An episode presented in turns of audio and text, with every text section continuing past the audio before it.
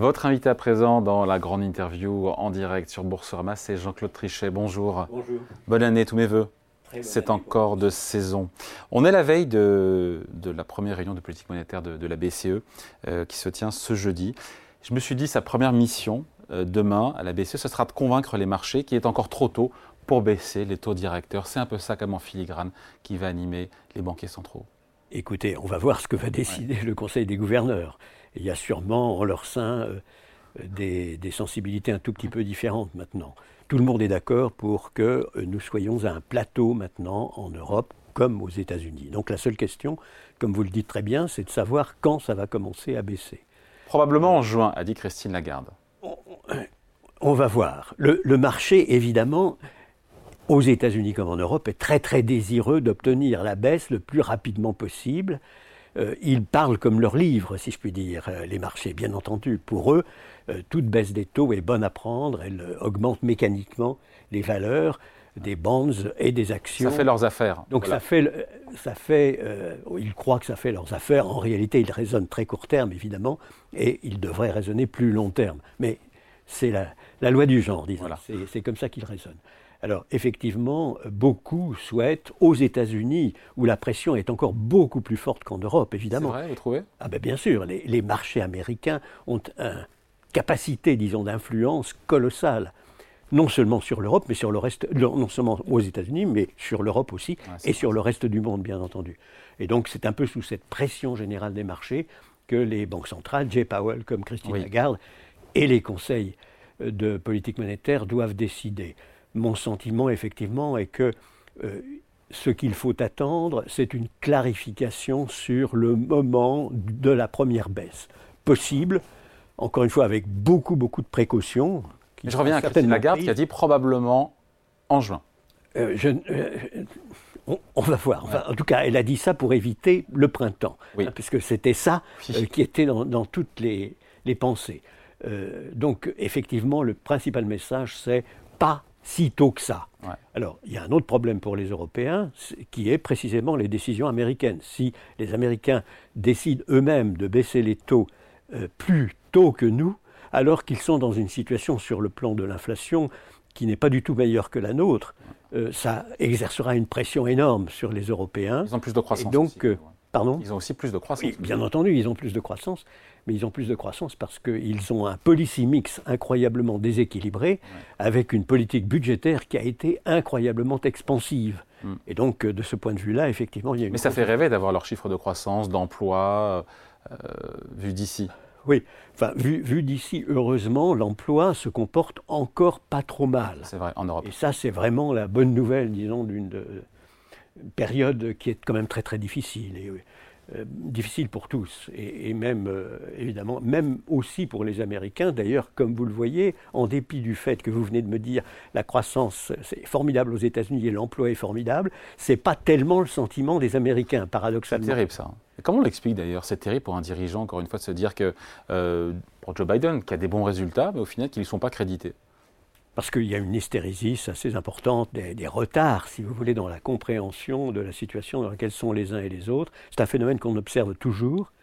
Euh, peut-être y a-t-il d'autres éléments dans l'économie américaine sous-jacents euh, qui euh, rendent beaucoup de gens mécontents, qui ne sont pas de nature économique, mais qui sont de nature culturelle. C'est évident d'ailleurs quand on regarde les supporters de Trump. Oui. donc banquiers centraux au-delà de la BCE et Fed qui donc doit faire comprendre au marché qu'ils se sont un peu emballés, pardon, on dit les choses, en matière de calendrier de baisse de taux et même, d'ampleur. Encore une fois, s'agissant des Américains, ils ont quand même, dans leur dernière réunion, donné un clair signal de baisse des taux. Trois baisses de taux, et, sans dire le calendrier, oui, en tout cas trois. Oui, et, donc euh, de ce point de vue-là, ils sont responsables, si vous voulez, de l'emballement de l'ensemble des marchés. La Banque Centrale Européenne a été jusqu'à présent plus prudente, beaucoup plus prudente, euh, et euh, elle, a, à mon avis, raison euh, au stade où nous en sommes. Ceci dit, ça me donne l'occasion de dire, des deux côtés de l'Atlantique, les banques centrales ont fait du bon travail à mes yeux, parce qu'on aurait pu repartir, si vous voulez, pour une séquence comme avec le premier choc pétrolier, le second choc pétrolier séquence dramatique où l'inflation galope, où il faut reprendre le contrôle de l'inflation et où on ne peut reprendre ce contrôle de l'inflation qu'avec des taux d'intérêt à 20%. Hein, donc, c'est une bonne surprise qu'on ait réussi à faire, que les banques centrales aient réussi notamment à faire revenir l'inflation dans une zone plus acceptable aussi rapidement. Je crois qu'effectivement, elles ont montré une formidable détermination qui n'était pas anticipée par euh, ni les marchés ni les économistes. La baisse des prix de l'énergie a aussi a beaucoup aidé. Hein. Bien entendu.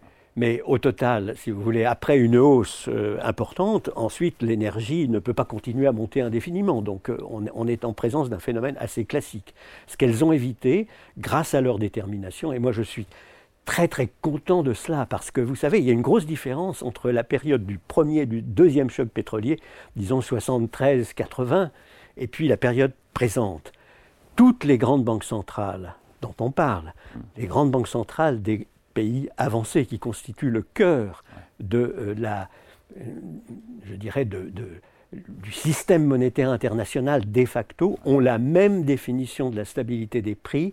Elles disent qu'à moyen terme, leur objectif est 2%. Ça n'était pas du tout le cas au moment du premier et du deuxième choc pétrolier. Nous sommes donc dans un univers très différent où il y a un ancrage nominal mm. répété après cette séquence d'explosion inflationniste. C'était pas évident. Les Américains pouvaient très bien dire on est dans, une, dans des circonstances différentes. Nous n'avons plus la définition de la stabilité des prix des 2%. Même chose pour les Européens. Ils ont tous, y compris d'ailleurs les Anglais et les Japonais, répété avec beaucoup, beaucoup de force leur définition de la stabilité des prix. Et ceci permet des deux côtés de l'Atlantique d'ancrer les anticipations autour de 2% en 2025. C'est quand même très remarquable. Après, on voit bien qu'on a un consensus de marché qui est en train de se réajuster sur les déclarations, encore une fois, des différents membres de la Fed et de la BCE. Mais il y a encore du chemin à faire, d'où euh, une mise au clair peut-être euh, ce jeudi de, de la BCE. Oui, oui. La BCE d'ailleurs doit absolument clarifier les choses parce qu'il ne faut pas laisser le, marché vagabonder. Ceci dit, comme je vous le disais il y a un instant, euh, pour la BCE, les données, et elle dit qu'elle est, et elle a raison de dire qu'elle dépend de l'ensemble des données permanentes. Et Dieu sait si nous sommes dans un univers euh, à la fois euh, naturellement économique, monétaire, financier, mais aussi géostratégique, et je dirais presque surtout géostratégique, qui est extrêmement incertain et extrêmement dangereux. Donc il faut tenir compte de tout cela. Mais au total, un élément très important pour la Banque Centrale Européenne est l'attitude et les décisions prises aux États-Unis, compte tenu de l'influence de l'ensemble, disons, des, marchés financiers américains. Et là, euh, il faudra qu'elles euh, réagissent le moment venu euh, dans des conditions qui ne seront pas faciles, parce qu'on risque d'avoir en effet une économie très faible en Europe. Et si on se montre beaucoup plus déterminé que les Américains à maintenir mm. une politique, disons, orthodoxe, on risque d'avoir un déséquilibre sur les marchés d'échange. Donc le, système dans lequel la Banque Centrale Européenne doit prendre ses décisions est très complexe. sachant que pour la BCE, l'inflation zone euro euh, sur un an en décembre, c'est 2,9%. Le chiffre a été confirmé. Euh, toutes les raisons d'être satisfait quand on sait qu'on était à 10 et quelques, il y a encore un an, un, an et, un an et demi ou un an et quelques. Après, j'ai un expert qui m'a dit, euh, David, l'inflation corps en zone euro, alors l'indice HICP d'Eurostat, mais qui est retraité. Euh, ah non, HICP, c'est le, bon, le bon indicateur qui est pris par euh, l'ensemble, de... Il m'a dit, sur les trois derniers mois, donc novembre, octobre, novembre, décembre 2023, en rythme annualisé, en zone euro, on est sur 1,2%. Ça montre, de manière spontanée, que l'inflation chute plus rapidement que prévu ça montre qu'on est en dessous des 2%, et donc ça plaide pour une inflexion de la politique monétaire de la BCE. Vous en pensez quoi? Non, non, j'en pense pas du tout euh, de bien. Euh, d'abord, le core inflation, l'inflation, quand vous enlevez effectivement le, des prix du pétrole et, de l'énergie d'une manière générale et les prix de l'alimentation, vous êtes quand même en zone euro à 3,4% au moment où nous parlons. En glissement annuel. En glissement annuel. Ouais, mais sur le prendre les trois derniers mois de 2023 et l'annualiser, c'est une erreur. Euh, je ne veux pas entrer dans une bataille de chiffres parce que je n'ai pas les chiffres sur le core inflation. Et moi, ce que je regarde, c'est l'inflation sous-jacente, core inflation, aux États-Unis d'ailleurs comme en Europe. Aux États-Unis, core inflation, ils sont à 3,9. 3,9 aux États-Unis, 3,4 en Europe. Vous voyez, on n'est pas très loin les uns des autres, mais on est quand même assez loin, effectivement, des 2%, ou autour des 2%, qui est la définition de la stabilité des prix. Alors, il y a des phénomènes dans l'inflation apparente, des phénomènes qui sont, à mon avis, importants, parce qu'effectivement, il y a eu un formidable tassement au cours des derniers mois, des prix de l'énergie en particulier. Ça peut repartir, mais ça a joué évidemment dans le bon sens. Donc je n'en tire pas des conséquences trop importantes, je note simplement, si vous voulez, que toutes les anticipations qu'on a, c'est que l'inflation sous-jacente, le core inflation, continue de diminuer, euh, disons trimestre après trimestre, pour atteindre autour de 2% en 2025, ce qui est effectivement l'objectif poursuivi. Je ne vois pas d'accélération formidable de la désinflation en ce moment, en tout cas en suivant l'inflation sous-jacente. Après, il y a cette croissance, euh, cette quasi-stagnation, ou à peine mieux en zone euro, euh, cette euh, récession allemande. Et c'est pour ça aussi que ça ferait du bien à la zone euro d'avoir un, petit bol d'oxygène. Les marchés attendent 125 points de base de baisse monétaire cette année. On se dit que ça paraît quand même beaucoup. Hein. Écoutez, on, va voir. Encore une fois, il faut. Moi, je ne prends aucune, aucun pari, disons, sur ce qui sera fait, parce que ça dépend tellement de l'ensemble des autres données y compris, je le disais, les données géostratégiques, l'impact des données géostratégiques. Donc nous sommes dans une circonstance qui est très très difficile. Au total, si je prends la dernière projection euh, du staff de la Banque Centrale Européenne, selon eux, et peut-être qu'ils sont un peu optimistes, hein, je, je, ne dis pas qu'ils ne sont pas trop optimistes, en 2024, on aurait une croissance dans la zone euro de 1%, mm-hmm. et en 2025, une croissance de 1,5%. Ça me paraît plutôt je signe tout de suite, hein. au total, compte tenu de l'ensemble, disons, des, données que nous avons en tête et euh, des, difficultés de toute nature que euh, notre économie doit affronter. Alors, ce qu'il faut bien voir, si vous voulez, c'est que pour expliquer la différence sur laquelle vous insistez entre États-Unis et Europe, différence d'ailleurs qui, à la fin de l'année 2024, n'apparaîtra pas comme aussi monumentale qu'elle apparaît aujourd'hui, hein, parce qu'il y a un tassement. Et puis, euh, la politique budgétaire ultra-expansionniste des États-Unis, effectivement, au bout d'un moment, elle s'essouffle. Mais c'est vrai que pour expliquer. Sauf si Trump est, réélu, et là, on ne sait pas du tout ce qui peut se passer sur le oui. public et budgétaire américain. Mais s'il se met à faire des folies, euh, il aura aussi euh, des effets contre-productifs de méfiance et pas de confiance. Donc tout ça est un peu autorégulé. Mais enfin, au total, clairement, on est en présence d'États-Unis qui ont été beaucoup plus expansifs que les Européens. Et par ailleurs, ils sont beaucoup moins touchés quand même par euh, le choc pétrolier. Ils sont producteurs de le choc des matières premières, ils sont producteurs de pétrole, ils ne dépendent pas de l'étranger.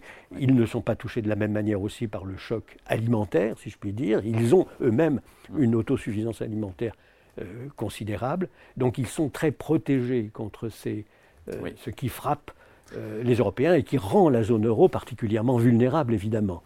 Au-delà même de la guerre en Europe, qui est notre guerre et, euh, dire que euh, la guerre en Europe euh, ne compte pas trop pour nous parce qu'on n'aide pas beaucoup l'Ukraine et que les Américains aident beaucoup l'Ukraine est totalement faux, naturellement. Les Européens aident énormément l'Ukraine. Au total, quand on fait tous les comptes et qu'on prend tous les Européens concernés, et donc il n'y a pas du tout de différence d'impact, si vous voulez, en effort fait en faveur de nos amis ukrainiens. Ouais. Après, si Trump, encore une fois, coupe l'aide euh, aux Ukrainiens, ça change complètement la donne On va pour l'Europe. Enfin, je, dois dire que voilà, la probabilité que Trump parvienne au pouvoir me paraît toujours faible, personnellement, même si tous mes amis américains me disent que je me trompe.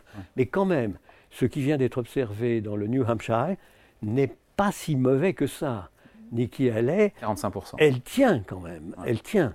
Et elle ne vient, elle n'a pas abandonné, donc elle demeure, elle demeure comme un candidat relativement crédible. Elle ne l'était pas du tout auparavant, mais là, elle prend euh, une certaine crédibilité. Alors, la presse américaine ne le dit pas du tout. La presse américaine dit euh, Trump a triomphé, euh, mais il me semble que c'est plus compliqué que ça. Juste, dernier point, Jean-Claude Trichet, la baisse des taux longs qu'on observe des deux côtés de l'Atlantique, mais là parlons de, la BCE, la baisse des coûts de financement de ces derniers mois, est-ce que ça fait ou ça ne, fait pas l'affaire de la BCE Je laisse la, la, question est ouverte, même si moi j'ai ma petite idée. Euh, écoutez, a priori, on est en présence là aussi de l'anticipation par les marchés d'une très probable et très rapide baisse des taux d'intérêt des banques centrales. Ça, ça c'est un premier point. Et donc, euh, ce que vous observez sur les longs, à mon avis, est très largement aussi le fruit de cette euh, anticipation probablement erronée, probablement euh, erronée aux États-Unis et encore plus erronée en Europe, mais euh, bon, c'est une première explication. Seconde explication, c'est, alors elle est, inverse si vous voulez, c'est confiance dans les banques centrales. Les banques centrales nous ont dit qu'elles allaient nous assurer une stabilité des prix autour de 2% euh, dès 2025. Elles vont y arriver. Eh ben, on y croit. On y croit, et c'est d'ailleurs ce que montrent en effet beaucoup, beaucoup des surveys, beaucoup des, des, anticipations qui sont faites par, par les marchés. Donc le fait qu'on intègre cette donnée, le succès des banques centrales, est dans une certaine mesure, si vous voulez, pricé, en quelque sorte, hein, intégré dans les, dans les prix des bonds à moyen et long terme, disons à, 10 ans et au-delà. Alors ça, ça, ce sont deux explications que, que je trouve assez crédibles. Alors il y a une troisième explication que certains vous donneront, très catastrophique, disant ben, c'est tout simplement que la récession des deux côtés de l'Atlantique est beaucoup plus probable et proche qu'on ne le croit. D'ailleurs, on l'avait dit dans le passé, on a été surpris par, par la résilience de ces économies réelles, mais au total, on n'échappe pas à l'inévitable et il va y avoir euh, une très importante euh, récession. Et voilà la raison pour laquelle, etc.